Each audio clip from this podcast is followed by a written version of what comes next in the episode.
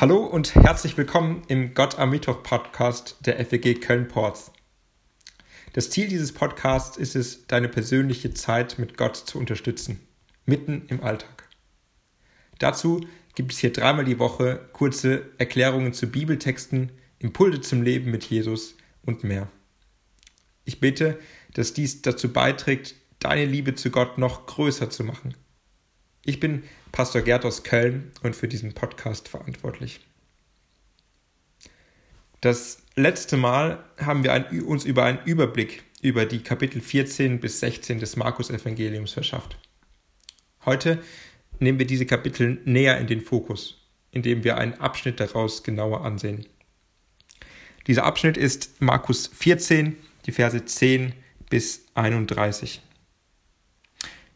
Falls du diesen Abschnitt nicht gerade zufällig ganz präsent hast, schau es dir nochmal an, Markus 14, die Verse 10 bis 31 und lass dann den Podcast weiterlaufen.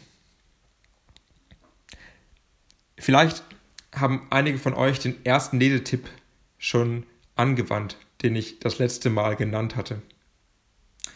Ich hatte etwas ausgeführt, dass die zwei Fragen, was lerne ich über Jesus und was lerne ich über ein Leben mit ihm, hilfreiche Fragen sind, um diese Kapitel besser zu verstehen. Lasst uns einmal mit diesen zwei Fragen an den Text gehen. Wir fangen mit der zweiten Frage an. Was lerne ich über ein Leben mit Jesus? Ein hilfreicher Zwischenschritt dafür ist zu sehen, was die Jünger tun und sagen.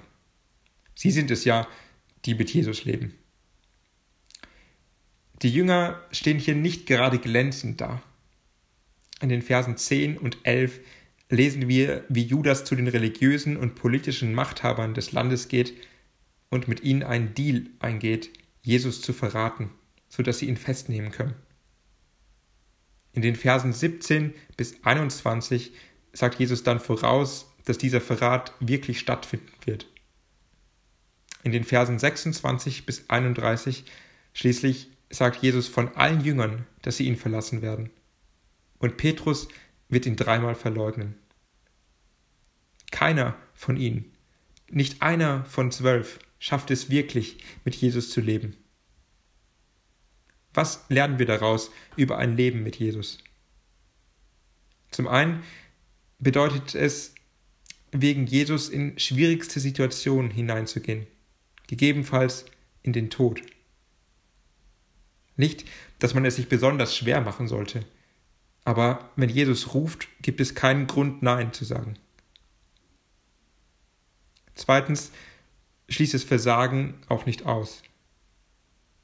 Nur für Judas ist die Sache gelaufen. Die anderen Jünger, sogar Petrus, werden rehabilitiert. Versagen gehört dazu zum Leben mit Jesus. Natürlich nicht als Freischein, aber als Realität. Perfektion gibt es nicht. Was lernen wir über Jesus? Ein guter Zwischenschritt, um das herauszufinden, ist sich anzusehen, was Jesus tut und sagt.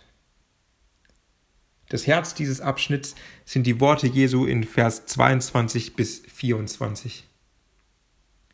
In der Feier des Abendmahls kündigt Jesus an, dass er seinen Körper und sein Blut sich selbst für seine Jünger geben wird.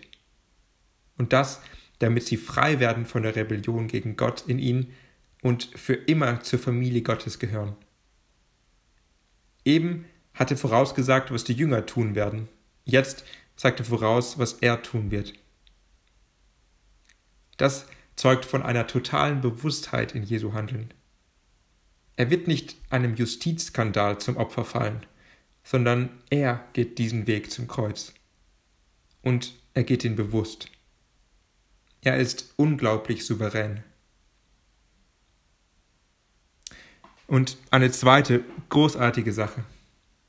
Jesus geht diesen Weg für die Jünger. Er weiß so genau, was passieren wird, dass sie ihn alle im Stich lassen werden. Und doch wird er sich für sie geben. Er gibt alles, er gibt sich selbst für sie. Das ist Jesus. Seine Liebe ist unglaublich.